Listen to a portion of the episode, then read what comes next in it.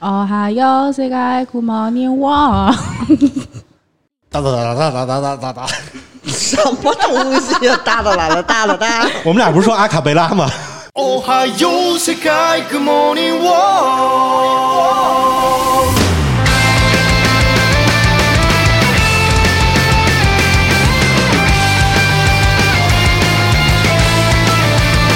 哈喽，大家好，欢迎收 听 CP 电台，这里是胡说杂谈，我是朵拉。我是无极， 我是小袜子， 吴老师今天怎么那么高兴？ 那是因为你们也都复活了。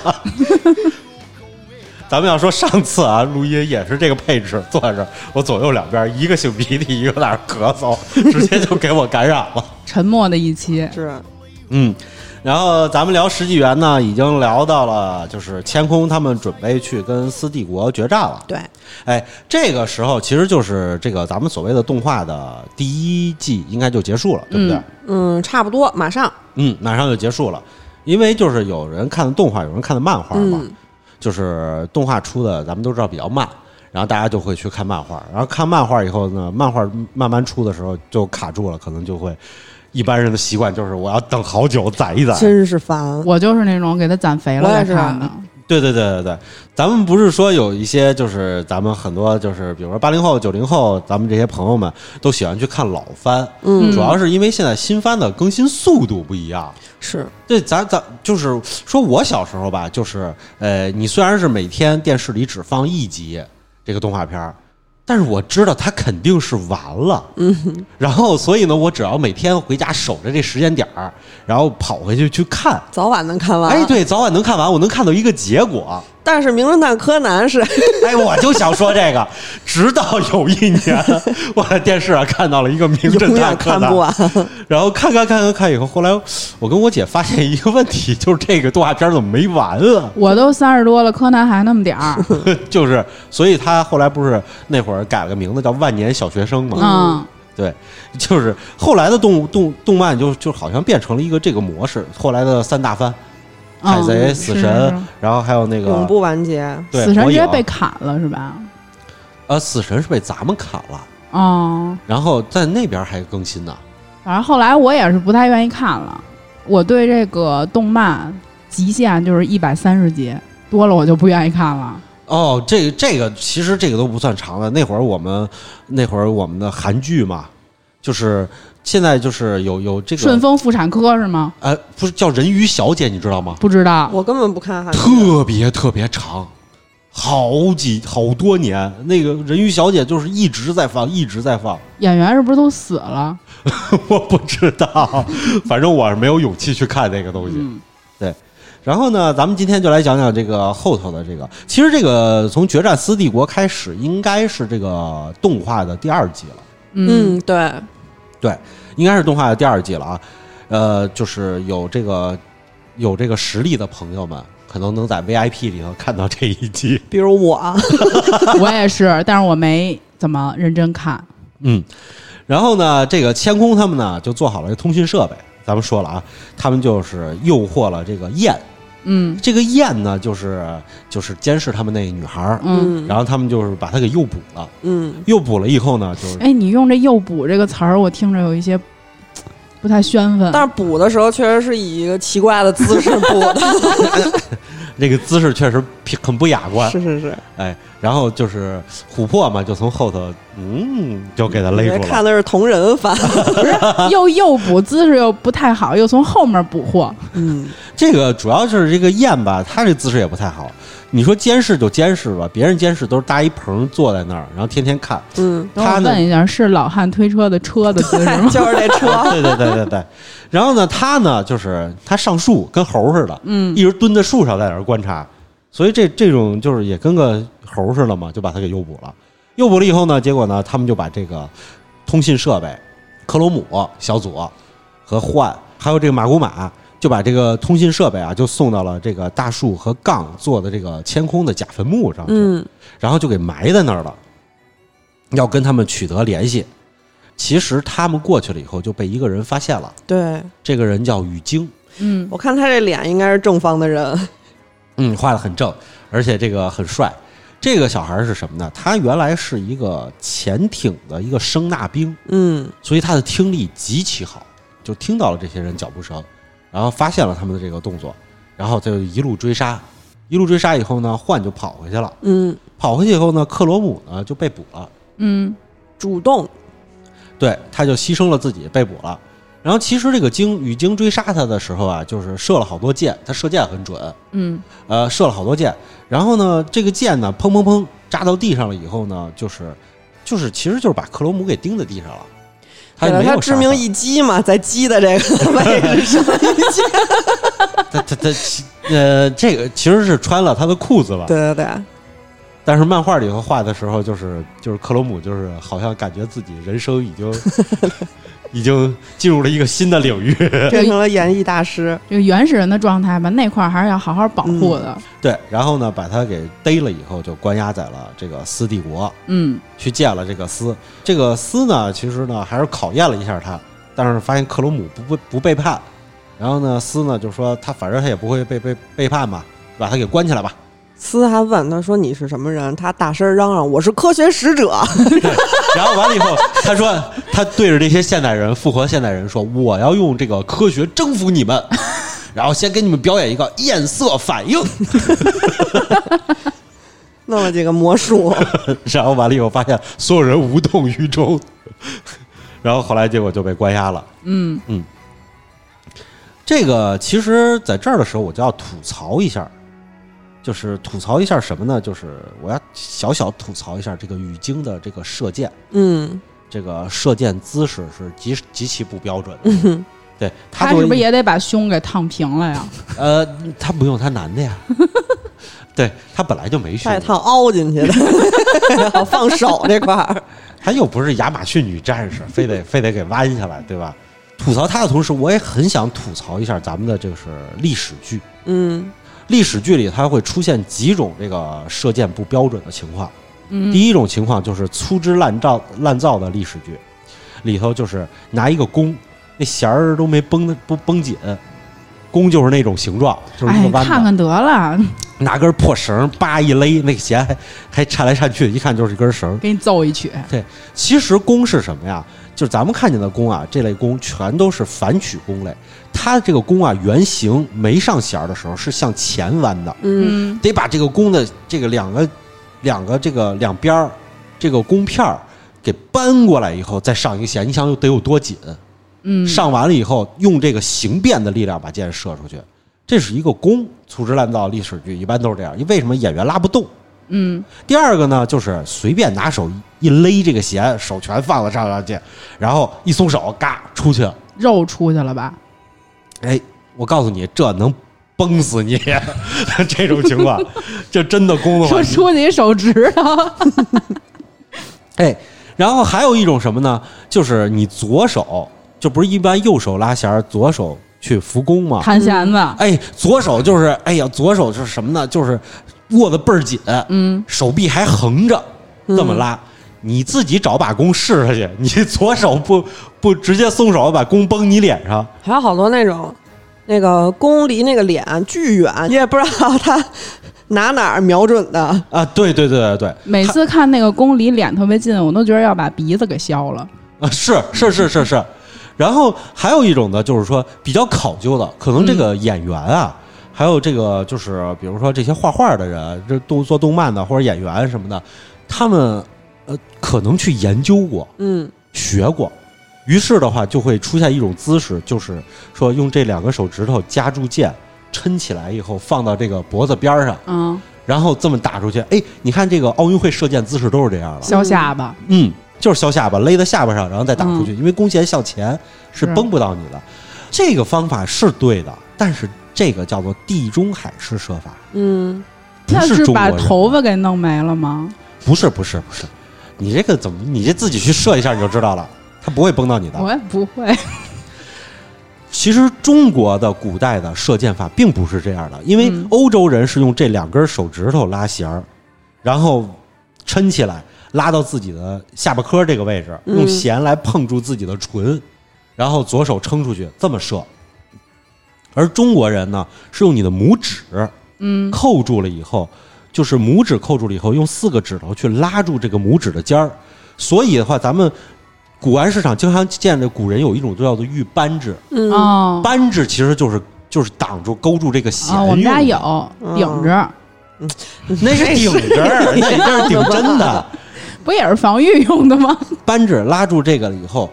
开弓的时候是要在眉上这个地方开弓。嗯，然后你只要一松你的四指，你的你拇指是不是就自然被弓弦弹出去了？嗯是。然后箭就这么就飞出去了。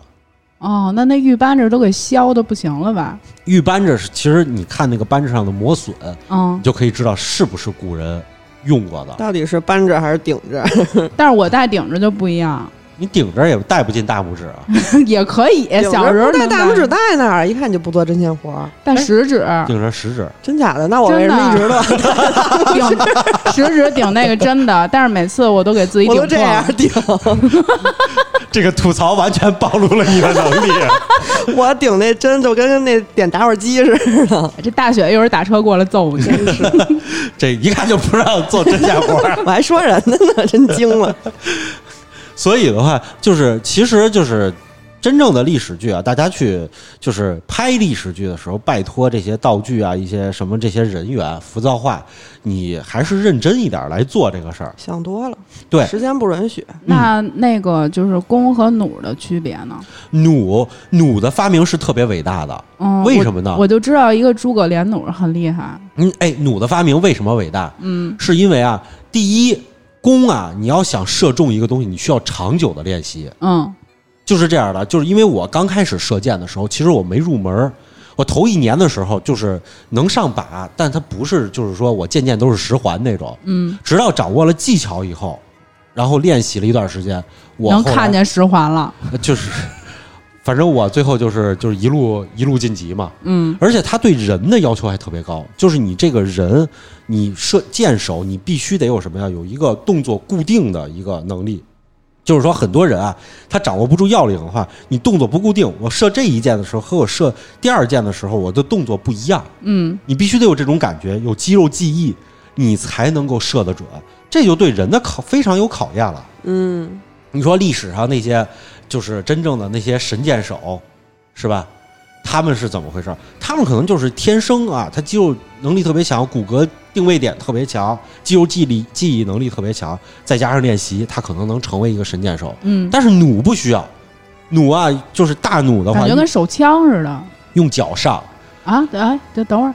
不是手上拿着呢吗？是你要上弦的话，你得用脚踩着，嘎哒一拉，啊，因为弩箭的力量非常强。对，而且弩本身就稳定，嗯而且弩的射程，它的有效杀伤距离比咱们的五四手枪要远，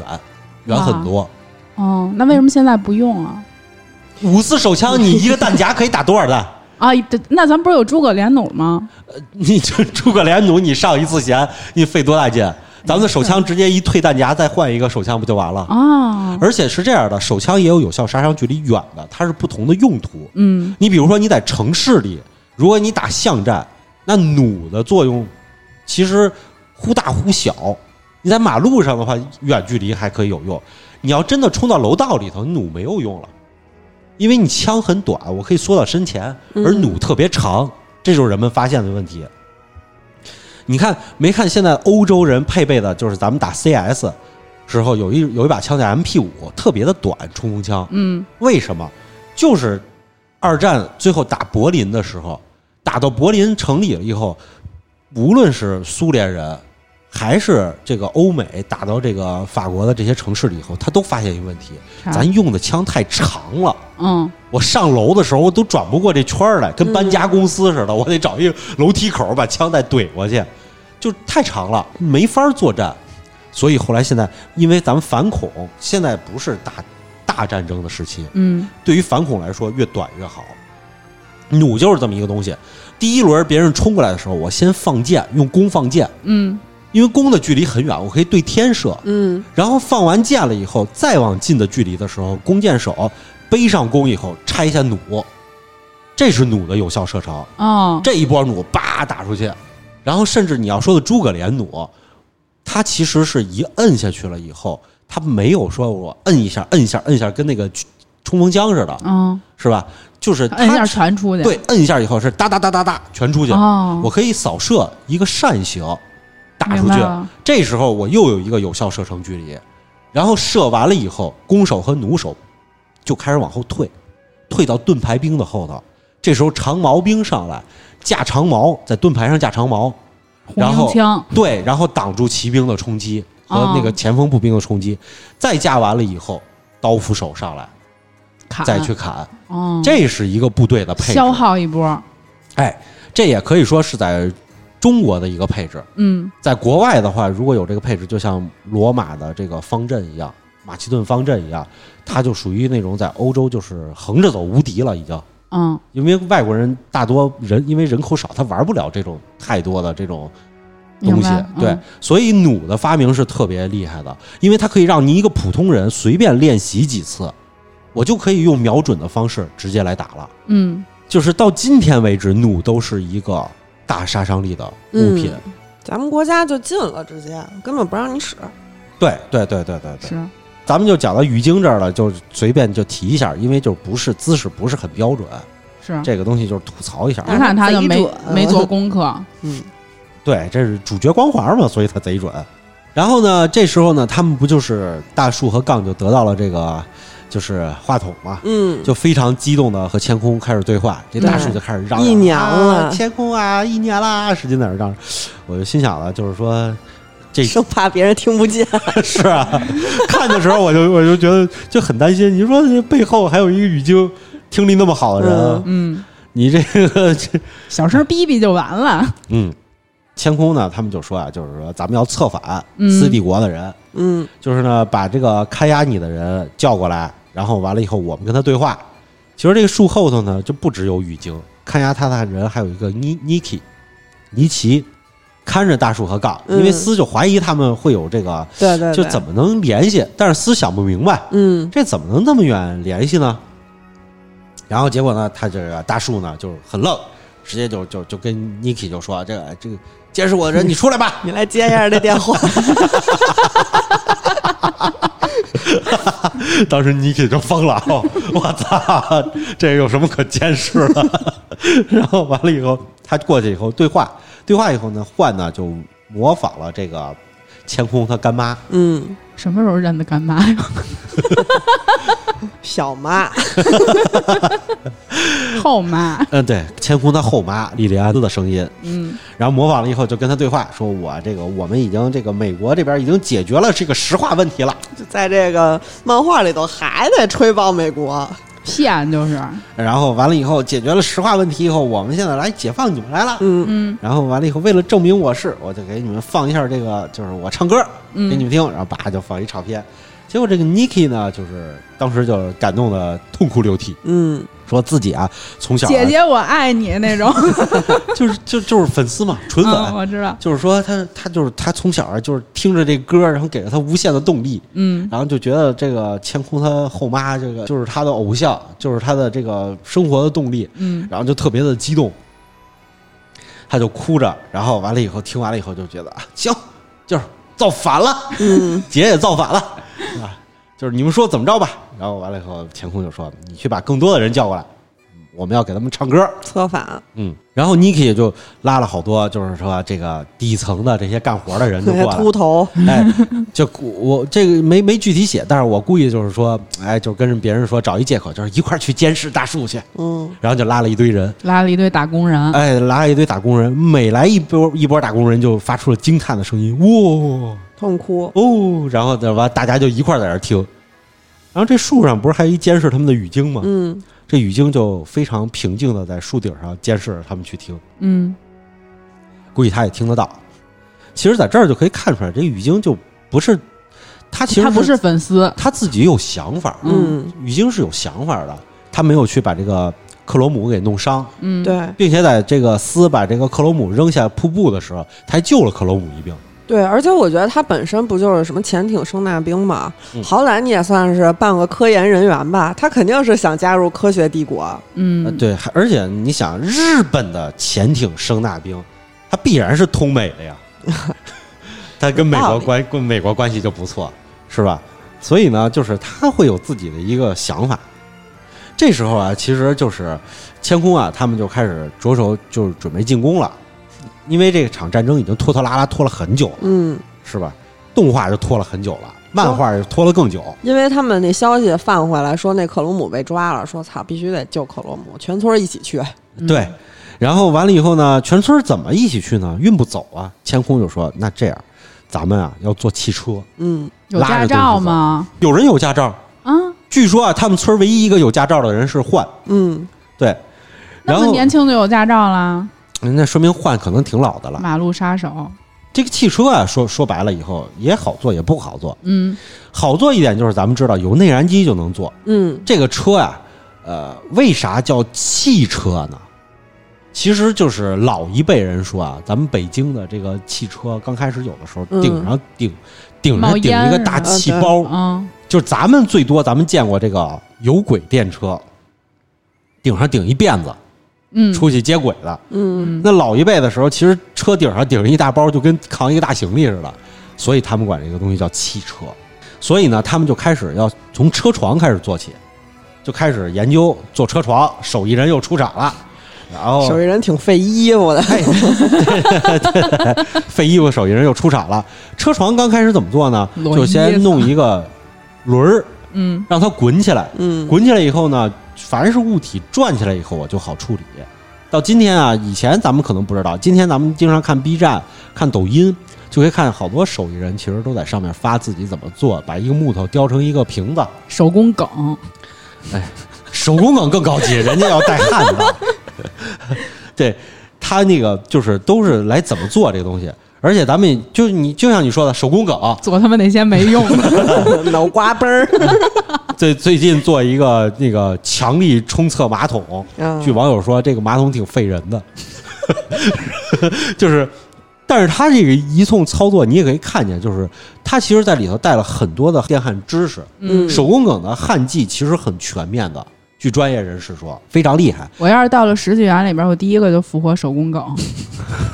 然后让他拿那脑瓜崩儿机弹你。做他妈一些没用 的。 我觉得手工梗啊，要是到十纪元这个时代以后，他我估计他能活得挺好，嗯， 自己刚刚刚能能整出一个科学帝国来。他就给那些石头全弹碎了， 谁他妈都别想活。然后呢，他们就开始做这个车床。嗯，做车床呢，就是为了做这个蒸汽汽车。嗯，哎，蒸汽驱动的汽车，号称叫做蒸汽星星号。 卡哇伊、嗯，哎，在这儿我问你们一个问题：啊蒸汽机谁发明了？瓦特尔，对瓦特，哎，然后完了以后，咱们上学学过一篇文章，就是瓦特怎么来发明蒸汽机的，还记不记我得？记得老师教的时候，那个“特”不加儿化音。人叫瓦特，不叫瓦特儿。 对，然后他，你就是咱们学过一篇文章，就是他怎么发现这个的，还记不记得？不记得。你我提示你一下啊，咱们教材不一样，咱们有代沟嗯烧烧开水壶，嗯哦，啊。想不想没想起来啊？嗡嗡声儿，啊？他姥姥在那然儿烧后在那开儿水，震动，他姥姥烧开水，然后水壶盖儿砰砰砰在那对儿对蹦，对，嗯，然后他发明了蒸汽机，这是几年级？太久远了不，嗯是不记得了，记得了不用记得了，现在已经给删了，啊，因为这个一哦歪如屁股啊，一如既往的是咱们课本上骗咱们的知识，嗯，这个根本就不是这么回事儿。那牛顿的苹果是不是也骗咱们啊？但是那樱桃树肯定是骗咱们的， 你你们提的这几个全是啊，都是歪屁 股的。爱爱迪生给他妈做手术，嗯什么地震中的父与子啊，嗯，什么的，这全是骗咱们的。哦，对，现在课本跟以前已经都不一样了，为了严谨全取消了这些故事。嗯，这个世界世界上第一台蒸汽机啊，根本就不是瓦特发明的，是什么呀？是公元一世纪的时候，古希腊的数学家叫叫做希罗，嗯，这个人他第一次发明了一个叫做气转球的东西，就是他是用气喷出去以后，让这个球旋转起来。嗯，这是世界上第一台蒸汽机，这个作用是什么呀？玩儿呗， 让它转起来。就发明这些没有什么用的，表演呗。呃，嗯，是，这可能是有一些娱乐作用，手工锣，因为当时啊，你发明了这个能让它转起来以后，它并没有说能让它实用是什么东西的，它没有那么大的力量，嗯，它还不如中国当时发明的，也是这个时期中国发明的水轮机。拿嘴吹也是那么效果。对，就尤其是咱们的风车，这不就不用你拿这嘴个吹了这吗？个 早就有了。这个中国早就有这个小风车嘛，孩子玩的、嗯嗯也是拿嘴吹的这个效果跑起来那种，后来啊，到一六七九年的时候，嗯，一六七九年已经到这会儿了。这个有一个叫做帕潘的人，他呢怎么说呢？他有一天啊，他观察这个烧水壶蒸汽，这是真正第一个看水壶的帕人。潘哪儿人啊？他是法国的物理学我家以为，泰国帕 潘，一点都不法国这名儿。他全名叫丹尼斯·帕 潘，前头还有丹丹尼尼斯，斯还 可以，很法国了 吧？这个对，要是帕潘的 话，塞班塞班帕潘 都是一块儿的。对对对，然后完了以后，他是第一次观察这个蒸汽从高压锅里冲出来的这个嗯情况。嗯观察完了以后，他觉得 这都个有东高西，压锅了，他们也不炖肉， 做这玩意儿干嘛呀？所以啊，当时高压锅也简单啊，不是像今天似的。啊，然后结那果盖儿不会飞出来崩着小腿是吧？结果他呢就觉得这个这个蒸汽从高压锅里头出来，它是噗噗噗这么出来的，嗯，然后他就觉得这个东西可能能用，嗯于是呢，他就是怎么说，就跟当时另外一个人叫莫兰，然后萨缪尔·莫兰。 啊，好的，呃，然后完了以后就提出了这个，咱们是不是能给做出这个东西来？然后呢，结果呢，俩人就开始研究。研究的时候呢，也别人也听说了，听说了以后，其中有一个人叫做纽科门。嗯纽科门这个人听说了以后，他就改造了他们的这个方式，因为当时研究这个还算高科技，很难的。嗯纽科门在一七一二年的时候，也就是几十年以后，大概三十多年以后，他看到了他们早期的研究成果，所以对这个东西进行了改造。他造出了历史上第一台真正的工业蒸汽机，嗯就不再是玩儿的东西了，这东西能用了。为什么呢？因为纽科门改造了它这些活塞系统啊什么的，能让它这个蒸汽的效率更高。嗯然后这样的话效率更高，才能推动这些工业的东西运作。比如说，我要推动一个水轮机抽水，当时的作用就是什么呢？我挖一个矿坑，英国挖一矿坑里头全是水，我要把水抽出来。抽出来的话，我就需要有这么一个超长时间的自动的一个东西进行抽水，所以他发明了纽科门蒸汽机。是得发明，你不能用嘴作。所以，真正的工业机蒸汽机的发明人是纽科门，嗯，不是瓦特。那所以瓦瓦特是就弄了个车是吗？哎，不是，瓦特是这么回事儿。瓦特这孩子啊，从小就是心灵手巧，啊，绝对不会把扳指带到拇指上这种。嗯 就是他，他是这个就是非常厉害的这个人。然后呢，瓦特从小呢，他立志呢，就是我成为一个机械工，我去修机器，嗯，因为啊，修机器特挣钱。嗯，为什么？想发财还是纽科门那蒸汽机用用就坏，啊？而且一个矿坑当时买非常非常的贵，所以呢，一个矿坑买它四五台，一直在那儿抽水，坏了以后我去修，特挣钱。哎，他立志是修蒸汽机，瓦特是不是就定义了一个功率单位啊？他没干什么别的吧？哎，你听我说，接着往后讲，瓦特啊，就是做着做着做着的时候手艺特别巧，在一七六四年的时候，嗯过了五十年了都。嗯然后呢，有一个学校呢就请瓦特过去修这个蒸汽机，嗯然后呢，瓦特呢拿了这个蒸汽机以后呢，结果这学校不是特着急，就是你把它修好就行了。说我们已经买了台新的，但是旧的因为挺贵，我们也不想放弃。嗯，有了这个机会以后，瓦特就刚刚刚把人家纽科门蒸汽机给拆碎了。嗯拆碎了以后，他一点一点的，一边修一边研究。他发现啊，这个纽科门蒸汽机有俩大缺点。第一，这个活塞动作啊不连续，而且特别慢。嗯因为它当时的活塞不是像我们今天想象的这种蒸汽塞，他是改良改良了是吧？瓦特，哎，瓦特就是发现这个活塞，首先慢，第二个是效率低，出出出口这个低。如果要是大家这个上咱们上中学都学过这个蒸汽机活塞的这个原理，嗯推动一个杆儿，然后推动一个轮儿来进行旋转，这个原理的话，其实不是那么好想到的。嗯其实还是很巧妙的，就是我气出去以后推动，然后没有气压以后再落下来，这个方式其实是很巧妙的。于是呢，瓦特呢就开始研究，研究完了以后呢，他对蒸蒸汽机纽克门蒸汽机进行了一个改良。哎，他采用了一个分离冷凝器，嗯就是让这个东西冷凝，嗯这才能循环的利用。而且它造出来的也不是我们今天看见的这个机械的一个形状，是什么呢？其实瓦特改良了这个蒸汽机以后造出来的形状，就是如果大家仔细看动画和漫画里头，这个天空造出来的这个形状就是这个嗯，哎，这是瓦特改良的。所以的话，我们今天都在说什么瓦特什么的，其实它是改良了蒸汽机。嗯他在一七六九年的时候呢，拿着自己改良的蒸汽机呢，就跑到了英国申请了一个专利。英国呢就开始认证了他这个。虽然他没把这个这台蒸汽机还给人学校，但是还还回去的几年之后还回去的时候是一个更新呃效率款的，嗯新款的效率更高的，而且呢，它呢还给这个活塞配了润滑油，嗯配了齿轮，这样的话，连杆的机械运动，这不就直接就出来了？嗯，哎，就更实用了。互相成就属于，对，然后他一七六九年申请的这个专利，嗯三十年以后，一八零零年的时候，英国有一个人叫做特里维希克，这个人他才真正的把这个高压蒸汽机装到了车体上。嗯哦，也就是这台蒸汽机，它再次改良了齿轮联动以后，装到了车体上，从此就出现了一个平板儿的四个轮儿的喷着气的，能往前固悠固悠，大概时速每小时不到十公里的一个车，那我走着，是比它快。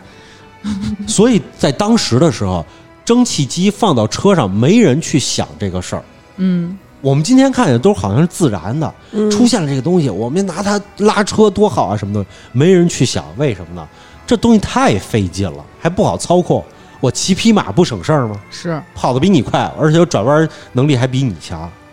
所以啊，后来啊，就是开始从一八零三年开始啊，就是他呢就修了一条环形的轨道，把这个蒸汽小汽车放到了轨道上跑。哎，轨道这个东西，自从秦代出现了以后，其实一直在出现，嗯并不是古代人不是傻子，他知道在轨道上运输就比较好。其实当时啊，在英国的所有矿坑里都已经出现轨道了。我把矿车拉到轨道上，用人来拖，嗯用马来拖，拖出来以后非常的方便。英国已经普遍出现轨道了，所以是先有的轨道，后有的火车。嗯，在中国也是先有的轨道，后有的这些在上面拉车跑的马，嗯都是这么一个情况。他把这个汽车放在轨道上，做了一个小环形铁轨。哎，他就觉得嘖这事儿行了。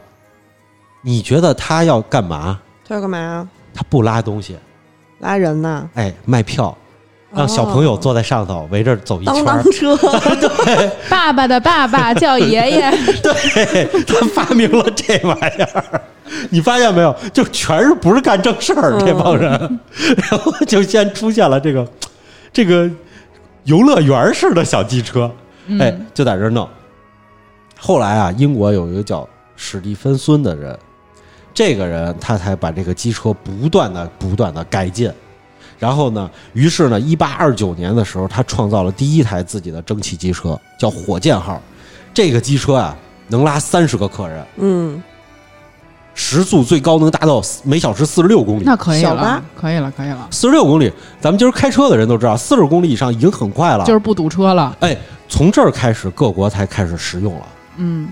进入了这个铁路时哎呀代。妈呀，太刺激了，真快， 啊，对对对对，风驰电掣的速度。当时啊，在这个法国啊，就是法国当时就是为了鼓励这帮人，然后就搞了一个这个拉力赛，就是今天环法拉力赛的一个雏形。让大家开着自己当时想象的车，看能比谁快。你们都不知道当时的车是什么样的啊！为了比谁快，有这个蒸汽机车每小时四十六公里的，对吧？嗯这还不是当时跑最快的，当时跑最快的有人发明了什么呢？就是外头一车壳，底下留出空位，里头放两匹马，这马在里头车里头拉着这车跑，嗯这是当时最快的。当时还有人发明了，就是用四个人进去去踩，踩着往前跑的四人自自行车，压的船吧，这不是，对，然后完了以后也跟着跑。不过我估计啊，这个四个人踩的这个后来又衍生了一个新的项目——环法自行车赛。哦，啊我觉得是，就独立出来了吧。然后当时啊，还有人啊，就是说什么这个蒸汽机啊，就是对它进行了各种各样的改良，就是不是我们想象的这个，就我们今天想象的汽车这种，我们能一下就能想到四个轮儿。嗯，他有的人把这个蒸汽机加到上头以后，加一个大大电风扇在后头吹着跑，呃，就是它那个动力作用到电风扇上面，对，然后电风扇再吹一翻，是那意思吗？是这个意思，你没有猜错，陆地帆船号称。当时人们就是说看这个环法汽车大赛啊，就跟咱们今天去看这个综艺节目似的，哦，所以当时围了很多的人，就想看还有什么新玩意儿。所以的话，当时也涌现了一批佼佼者吧，在这些比赛里头嗯，来改进汽车，比如说这个福特哦，啊，比如说德国的这个，就是这些机械大师们，然后他们其实都是把自己的这个，咱们知道今天汽车著名品牌，其实这些大师们当初都是把自己的这些产品拿过去以后放到这儿嗯，来看，然后所以呢，大家慢慢的才开始接受定义了汽车应该是这个样子。嗯，所以不是人一上来就能够想到的。千空做的这个车呢，咱们就说了是这个最简单的这个蒸汽的这个车，嗯，然后对它进行了改良。但是这个车呢，它跑起路来以后不行，地面坑坑洼洼，颠，哎，据说换在上面开的时候，马上就给给给颠碎了。嗯哼，然后然后呢，他们就得给这个车呢加个轮子，加轮子用的是什么？没有橡胶啊，不像我们今天想的是用橡胶充个气儿，什么东西很简单，这都是你们现在想的。当初自行车做出来的时候，就是一个铁轮子，一个木头轮子，嗯，你骑自行车能把你屁股给颠碎了。所以那会儿人骑自行车啊，就是我能站着骑，绝对不坐着骑，因为路面它也不是平整的。后来呢，千空呢就用这个，他们就用竹子编出了一个车轮儿，嗯，架子上的，哎，这稍微好一点儿，有个减震了，嗯，但是这东西也不行。而且呢，这帮人呢开着这车往那儿走的时候，遇到上坡了以后，全村儿人上去去推，这就是这个，就中间有一个哼特生气的事儿，就是他不是本来坐那车，然后说是要带着全村的人去嘛，嗯就人啊什么全去，然后老头儿老太太他们就说，那我们不去了，说你们就是一趟就把那个东西全运走就完了。这个千千空就说，那我们大家就得集体啊，都都得去啊，万一那个私帝国他们从后边包抄了，给你们村儿屠了怎么办啊？啊然后这个时候压力怪就出现了，说我们相信千空一定能把私帝国给灭， 压力多大呀，在这儿。然后对，但是我说老头老太太们幸亏没去，嗯，你就看后头推这辆车的那情况真，是啊老头老太太去了是干嘛去了？ 然后喂的了，就是千空啊，就突然有一想法，他决定把这车改装，嗯我改装成战车，因为斯帝国想到千空他们肯定要过来救克罗姆，所以就是给他们设了好多陷阱。然后千空也想到了，说斯斯肯定想到了我要救克罗姆，所以设计了好多陷阱。那这我一定要做一战车，能我防预判了你的嗯预 判，对，就是这么一回事儿。改装成战车呢，它又有问题，就是说战车用什么东西进行防护？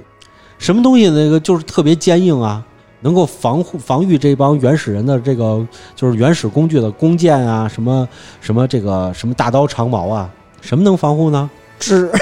哎，人家没先先没想到这个，人家嗯其实我觉得啊，第一想到的应该 肯定不是这铁个，，不只是他们练不了铁，那我就用木头啊。你怎么练不了铁呀？日本刀都出来了，就是对付日本日本刀。世界上第一辆战车什么时候造的？不知道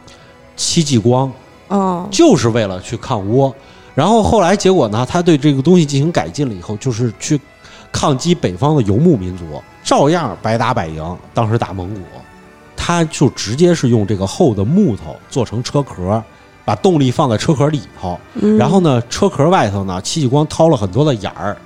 这些眼儿可以向四方的射击。为什么呢？这样的话我可以把不移动碉堡吗？对，我可以把弹药都放在里头，嗯，然后这样换装弹药的时候，你也打不进来，你也砍不过来我，你拿马撞我，我这一大碉堡，我直接简往装地，坦克，我对射一我啊火箭，我往地上一扎，我把轮子往上一收，往地上一扎，你你打得动我吗？打不动，对不对？而且你离近了以后，我顶上有一盖儿，打开盖儿了以后，我从盖儿里头往外扔手雷，就是咱明代东西多了啊，哎，要说这玩意儿还挺好用，你说它是木头的，别人射箭过来还能拿着这箭，木车借箭，哎，有道理啊，是啊，是。然后完了以后就特别好用，因为这个战车这个东西啊，自打咱们从汉代李陵开始，就一直用到现在。对战车的应用已经很广泛了。嗯，李宁那会儿的战车就是我马拉着一个东西，你好像一个拖车似的，但是对方一攻过来以后，我把战车围成一个圈儿，然后战车上有挡板儿，嘎哒往上一卸，我就成一个简易城堡了，嗯，你根本撞不透啊我。但是我觉得作者在这儿啊，非要给你上点儿这个新鲜的玩意儿，让你嗯想不到的，所以咱们用这个纸做装甲。那我这打火机一点，他们不就完蛋了？你说的特别有道理。我如果做一个木的战车，我可以在木头上进行一些防火的处理，嗯对吧？然后呢，纸这个东西的话，说白了，纸纸这个东西最大的弱点就是一点就着。嗯，对啊，纸为什么能当成这个防御呢？其实就是我们我们觉得就是说纸这个东西很薄啊，就是在这个动画和漫画里头也说了，就是这个马古马就拿了一张纸出来，吧嗒俩手指头一穿就给穿透了。嗯说这东西你怎么做的啊？乾坤说：“我来，对折，有道理啊。”然后他把这个纸啊，中间先阴湿了，在晒干了以后，中间涂上胶，再贴到一个这个木头框上。嗯然后呢，就是他就拿起来以后说：“你要让这个金狼，你来过来扎吧。”结果金狼啪一一枪扎上去，枪都爆了，这个纸还没有透。纸为什么会有这么大的一个防御力呢？哎，那咱们古时候那窗户上贴的是不是？你窗户上贴那个绝对不行，哦，你窗户上那个贴的，让人家蘸点吐沫抠个洞就能跟看见手。指没什么区别。对对对对对，啊，我以为那电视剧都是假的呢，我就最起码得做点公益吧。不不不，你窗户上贴那个纸真不行。我来给大家讲一下，纸嗯确实能做防御装甲。指甲呢，最早什么时候发明啊？唐朝。嗯哎，我们印象里唐朝，咱们看《长安十二时辰》都是明光铠那种特别厉害的这我种印甲象。里的唐朝全都露着钩儿的，哎，唐朝这个明光铠就跟一个战地大坦克一样，嗯，就是你根本砍不动它。然后到宋代了以后呢，为了抗击蒙元，又重新做了，但是工艺没唐唐唐朝好，叫做布人甲，嗯就是你穿上它就是一高达，你来撞我吧，撞也撞不动，我抡起东西来砍你，一刀就给砍碎你。然后呢，结果后头呢，宋代完了以后，到明代的时候，那个谁郑成功，他其实又复制了，复制了一个工艺更差的，但是呢，它都是以这种钢铁的这种东西来制作。嗯这时候郑成功的时候呢，就已经把部分的部件已经用纸来代替了，指甲来代替了。指甲最早呢就出现在唐朝，唐朝啊有一个叫徐商的人，他就做了这个指甲。据这个史料记载啊，这个指甲非常的坚硬，箭都射不透。嗯，然后呢，他呢就是用这种多层叠纸的方式再加胶，然后胶呢有一定的韧性，而纸呢上头是有纤维，嗯它确实是能够防住这个弓箭的射伤。然后在宋朝的时候，宋朝当时打西夏，西夏什么最强啊？西夏就是弓弩最强，嗯西夏人。所以的话，这个宋朝人呢，他也配备了指甲。在宋朝的时候，指甲已经很流行了。他到头上戴的那个盔，宋代的戴一个大的斗笠，这个斗篷、其实是用指甲来做的。到明朝的时候，指甲其实一直就活跃在战场上。抗倭的时候，很多士兵最后用的都是指甲，因为他的这个倭刀，也就是日本刀，嗯它很难能够砍透这种东西。嗯然后呢，一直到这个乾隆年间的时候，就有一本书就记载了这个指甲怎么做的。他首先啊，拿纸过来要轮番的捶打，把纸叠在一起，叠成一个三寸厚厚的纸，然后再捶打，不就给它锤紫密了。呃对紫密了？就是他再钉四个钉儿，这四个钉儿就是一个方块的一个指甲，嗯，拿到外头去让雨水浸透，就再直把接它放晾水干。里不行吗？还非得雨水浸透？这天儿要不下雨，是不是就不做 了？我觉得可能是因为雨水里头还有很多的这个细菌啊，一些什么东西让它发酵。漂亮，就更加坚硬了。你直接拿火枪去打都很难打得透。但是啊，这个纸是有特殊规范的，嗯不是你随便拿什么纸就可以做。到底用什么纸，我们今天已经不太能清楚了。嗯从哪儿产的，什么工艺做的纸都不清楚了。美国有一个叫《流言终结者》的节目，嗯他在第九届第十二集的时候做过一次测试，就是用这个方式再选一些自己认为很合适的纸来做成指甲，来比对铁甲。它并不次于铁甲，嗯，嗯，而且它还有一个特点轻。成本还低吧？，对，咱们当时说过，就是唐代的时候，我穿着我这个明光铠，你自己穿肯定穿不上，指甲就是我自己都可以盔披上，而且我的硬度、我的防御能力也是这么高，那我为什么不穿指甲呢？对，就是这样。而且的话，中国的士兵后来的话打这个就是对付火枪，因为明代就有火枪了嘛。嗯对付火枪就是我指甲内部我再穿一层什么东西呢？丝绸，嗯，打透了外层的指甲以后防弹用的。不会是因为滑溜吧？不会 不会。后来这流言终结者也测试了丝绸的防弹效果，嗯就是它不会被子弹扯扯碎，嗯它会把这种我们的圆头子弹直接挡住以后，让你这个子弹不会说打穿你的身体。嗯，那其实还是因为滑溜吧，就是它减少摩擦力韧性吧丝绸的韧性强，嗯变形能力、韧性都很蜘蛛强，网似的，就是哎，所以最早的防弹衣其实就是把丝绸加在了甲就是衣料里头。嗯用多层的这个织物来进行防弹嗯，这就是它的一个防御效这果。蚕也够累的，真是所以呢，这个其实这个千空如果要是就是要是有丝绸的话，它肯定也用丝绸了。嗯，但是呢，它就做了这么多的指甲贴在这个坦克的外面，啊，他们没搞养殖业，嗯然后完了以后呢，他就弄出了一个这个铁甲战舰，然后同时呢，他还用这个蒸汽的原理还弄了一发炮弹，嗯，空爆弹， 就是只能发一发。嗯目的就是想去吓唬一下人家。然后这时候啊，这个他们去救克罗姆啊，克罗姆也在自救。对，克罗姆呢就想尽方法要逃出来，想了各种歪门邪道，比如说我装装人尿尿啊，然后完了以后是怎么样啊什么的，然后别人都不吃他这一套，克罗姆也没逃出来。直到有一天晚上的时候，突然咕噜噜噜噜从外面滚进来，克罗姆随身带的一枚电池，嗯然后呢，克鲁姆一看，哎，电池怎么跑到这儿来了？那我就有办法了。首先呢，这个电池的这个内部的这个溶液是具有腐蚀性的，嗯它能够把这个整个的这个就是当时这些绳子呀什么的都给腐蚀掉。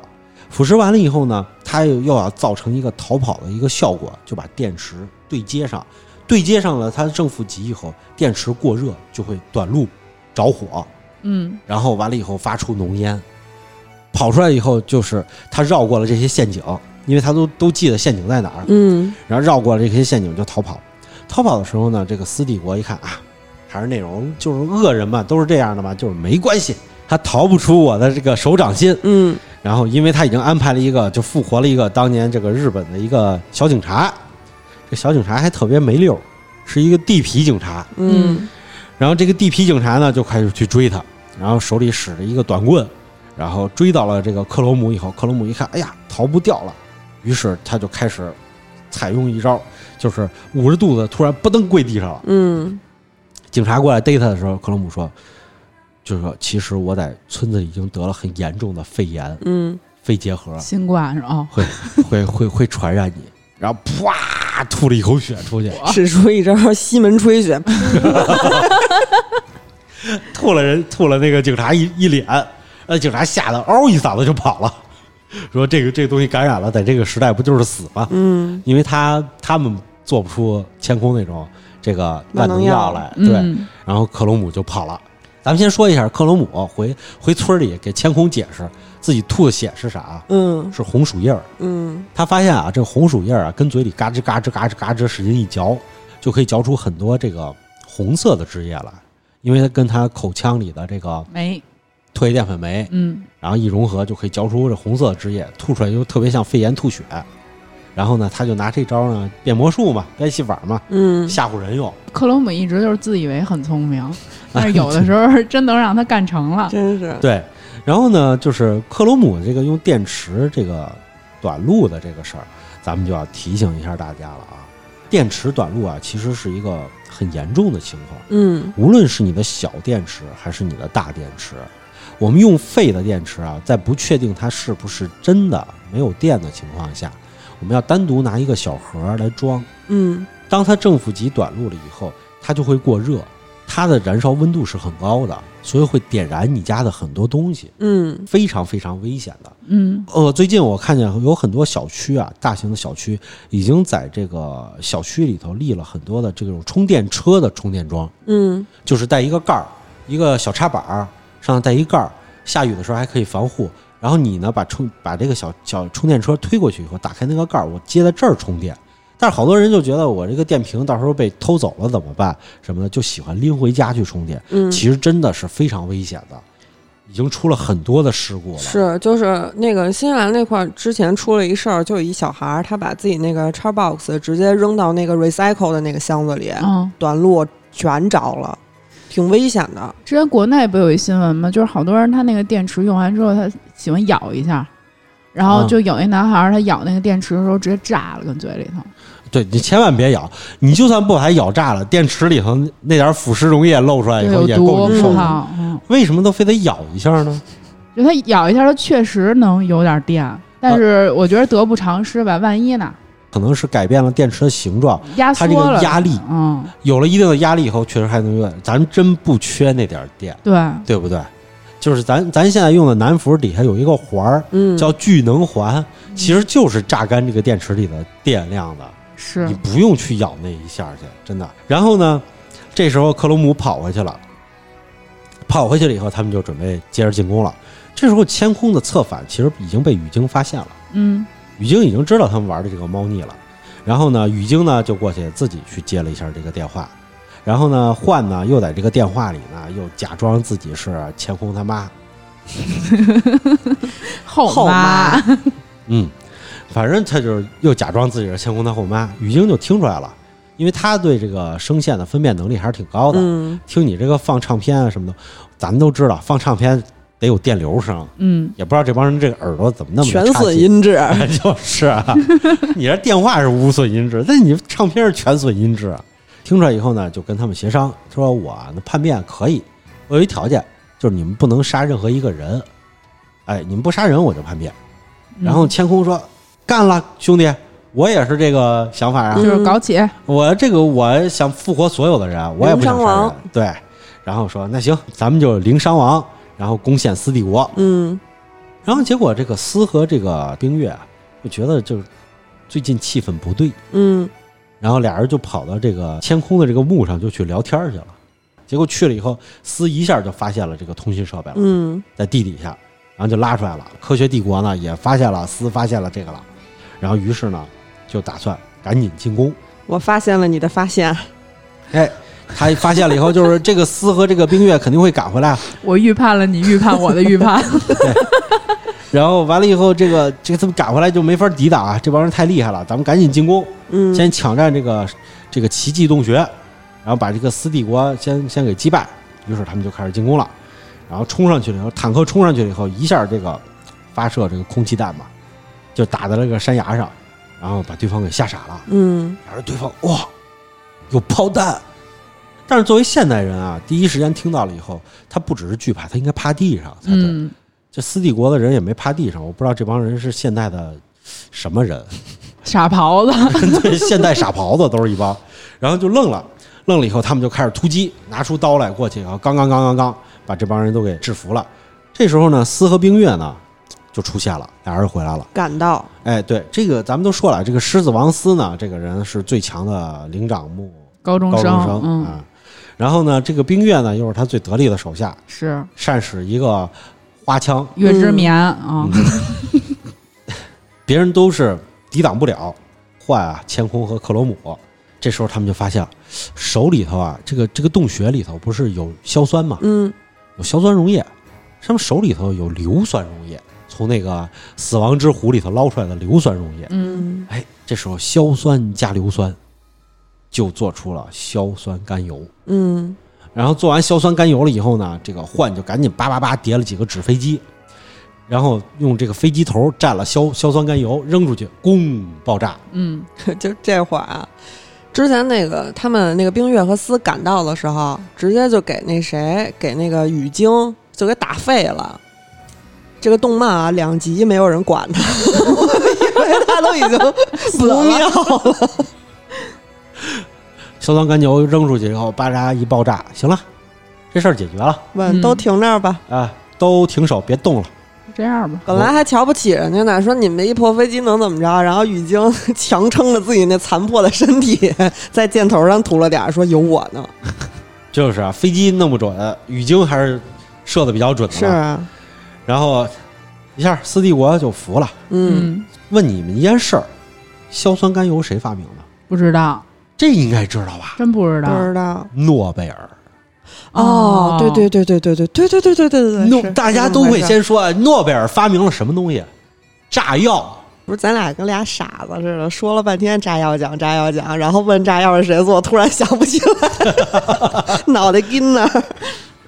其实炸药这东西，咱们大家用脑子想想，这是中国人发明的呀。 如果要是一硝二黄三木炭放到这儿，邦当就爆炸，那是咱们汉代的术士发明的，嗯炼丹的时候就发明了。是中国人早就知道用炸药这东西了，但是为什么我们不用在工业上，没有工业大开开采呢？因为炸药咱们炸不透这个山，嗯，炸药的威力没那么大。但是能把丹炉给炸 了。中国人啊一直在改进炸药这个东西的配比，嗯就是当时啊，就是咱们可能看当年明月的这个明朝那些事儿，当时朱棣起兵造反了以后，打到济南城的时候，济南城有一太守，嗯，这哥们儿居然是个化学家，朱棣都打到城下了，他还在研究炸药的配比呢。嗯，我要用科学的方式 把这个把科学史，科学的使者，他也是。这这就是一克罗姆啊，嗯就是我要用科学的方式把朱棣他们吓回去， 还在那儿调配炸药呢。 当时我们就是在找这个炸药的最好的调配方式，但是呢，就是其实炸药啊不是诺贝尔发明的。嗯一八四七年的时候，在意大利罗马有一个化学家叫索布雷罗。索布雷罗这个人啊，就是天天啊，这化学家啊他他觉得自己这一辈子废了，为啥呀？他研究不出什么别的东西来。嗯，就是他能想到的，别人都研究过了，别人没研究过的他想不到。我觉得让当科学家吧，你必须得脑洞能打开，你能想到这个创意，你才能有所发展。当年啊，一八几年的时候，你别说那会儿，你到今天为止，你当化学家，你学化学，同志们啊，学好数理化，走遍天下都不怕。我都不会。这个化学这个东西有多厉害？只要你成为了一个化学家，你但凡发现了你一种化学产品有徒手炼金，有用了以后，你可以躺在家里吃一辈子。嗯，真的是吃一辈子。化学家就是这么一个特别值钱的工种，嗯，但是这个索布雷罗啊是个废人，他发明不出别人想不到的东西来，山中深迷，他还真有点儿。你往后听就知道了。嗯，他就天天看人家的这个报告，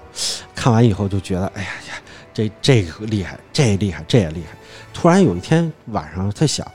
我能不能把硝酸对硫酸里头啊？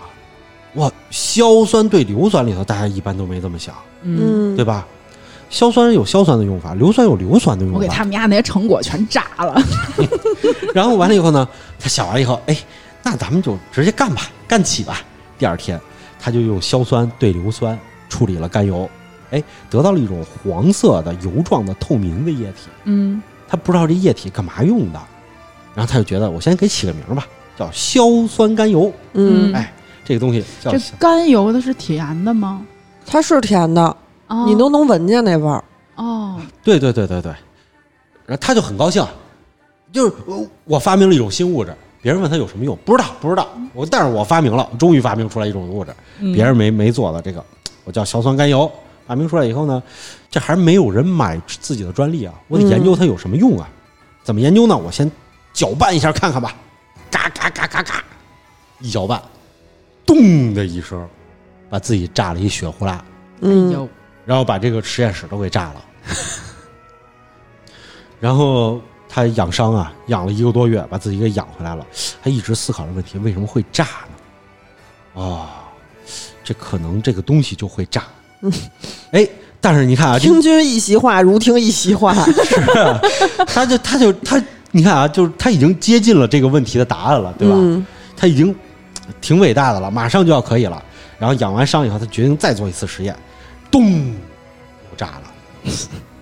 然后这又歇一个月是 吗？没有没有，这次他做了点防 护，嗯，炸之前他跑了，所以呢，他助手炸伤 了，然后他没事儿。接着来以后呢，他就开始研究，每次晃他都炸，每次晃他都都他都炸。哎，如果要是你，你会想到什么？我现在觉得他挺严谨的，反正我再炸一次，就我我要们把他们家那些研究成果都炸了。我们正常人啊，在这个时候我就觉得我可能发明了一种能爆炸的物质，嗯，对吧？这个 他第一物次挨炸的时候没想到这事儿吗 给？脑子炸坏了。这物质啊，就可能它会发生剧烈的爆炸，嗯，它可能比火药还厉害。嗯这是我们正常人的想法。但是这个索布雷罗呢，可能脑子炸坏了，他研究了很久以后，他觉得这个物质啊，不能用作晃来使用。嗯，他怎么就使是用呢不想让它 用于这个爆炸什么的，还是他脑说脑脑积水了，可能卡壳了。 我不太能懂？他他就觉得啊，这个物质啊，它既然能炸，那肯定做出来以后，我的应用方式是不能让它爆炸， 就是它炸以后不好，那怎么用呢我？觉得他想的是，我想让它爆炸的时候，它才爆炸。哎，嗯，然后完了以后呢，他就觉得啊，这个东西啊，就是研究了半天以后，它含有这个跟这个一氧化氮比较像，嗯，对吧？因为里头会产生这种氮的这种化合物。嗯然后呢，又看了好多报告，说这个氮的化合物呢，能让人肌肉发生松弛，啊，然后呢，血液流通的时候呢就会变慢，然后完了以后呢，这样的话就是比较延年好益寿，呃，血液变慢的话，他想，哦，我明白了，好多病人突发心脏病的时候会心绞痛，就直接给心啊脏如炸果 了。如果我要是让他血液流动变慢的话，是不是他痛疼痛就降低了？于是呢，他就赶紧和弄完了以后，自自己这种物质小心翼翼的抱着跑到了医院去，跟这儿待着，反正有炸心医院 去了。反正有有这个心绞痛的人来的时候治不了的时候呢，也是叙利亚那边的刺， 人体炸弹， 真惊了。然后完了以后，他就给人喂一勺，哎，说你这痛的受不了是不是？你来尝尝我这个。嗯，哎，喂完一勺以后，心绞痛患者哎果然就突然就不痛了， 嗯，立竿见影。然后完了以后，他又高兴，这玩意儿值钱了。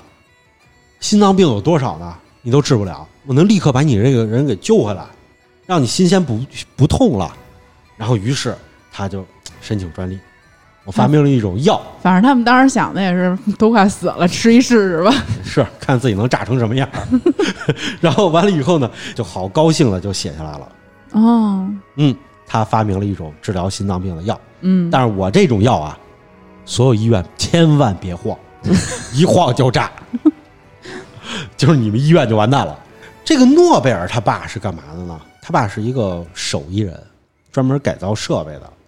还挺出名。手工诺，对他设计了好多东西，到今天为止啊，它都是有这个使用价值的，比这嗯手工梗要强。嗯手工诺做的什么东西呢？就是家用的取暖的锅炉系统，是手工嗯诺做的。你看，它比手工梗强太 多了。他要做那个家用自燃系统，就跟手工梗差不多。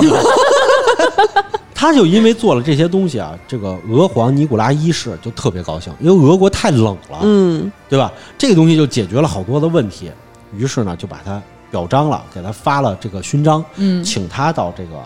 俄国去，然后尼古拉一世就请他干嘛呢？说你给我改进一下火药，因为这个火药配比的问题，在俄国冰天雪地，这火药不好保存。如果要合理的配比的话，能让它威力更大，嗯而且更好保存。然后于是呢，他就去改造这个东西去了。小诺贝尔呢，就跟着他爸去了。这个去了以后呢，就是接触到了火药的配比，但是呢，他没有立志成为这个火药工程师。他十七岁的时候就跑到了美国去学习，去学工程，然后学满了以后呢，又回来以后跑到欧美呢又考察了四年，反而家里有钱，他家是极有钱的。你想沙皇一直供着他们家，嗯给他们家好多钱，一直让他爸去从事手工诺的事业，改造各种器械。然后呢，他每到一处呢，就考察这个国家的工业发展。结果呢，一八五九年的时候呢，他爸生意失败了，嗯，就跑回了斯德哥尔摩，带着他们全家就回去了。回去了以后呢，结果他在那儿呢就没什么可干的。然后呢，结果在医院里就发现了这个硝酸甘油，一下，哎，他说这硝酸甘油不能晃，一晃就炸，这不是跟我爸研究的炸药是一样的吗？于是他就开始研究这个东西。嗯一八六三年的时候，诺贝尔就回到了瑞典，他跟他爸爸和弟弟的就一块儿研究这炸药，说这硝酸甘油这个有前途，这一晃就炸，威力极强。他弟不妙了，刚研究了一年，一八六四年，硝酸甘油爆 炸了。结果他弟呢，就是没之前助手那么好运，是直接被炸死了。炸死了以后，政府就听说了，过来以后就严禁他们实验，说你这嗯玩意儿太危险了，玩 鸟命，炕这东西你要你要你要说了不要晃，这是个药品，你非得把他们晃来晃去的，这你太危险了。他就把这个实验室搬到了斯德哥尔摩这个城市外的一条驳船上，我在船上研究总可以了吧？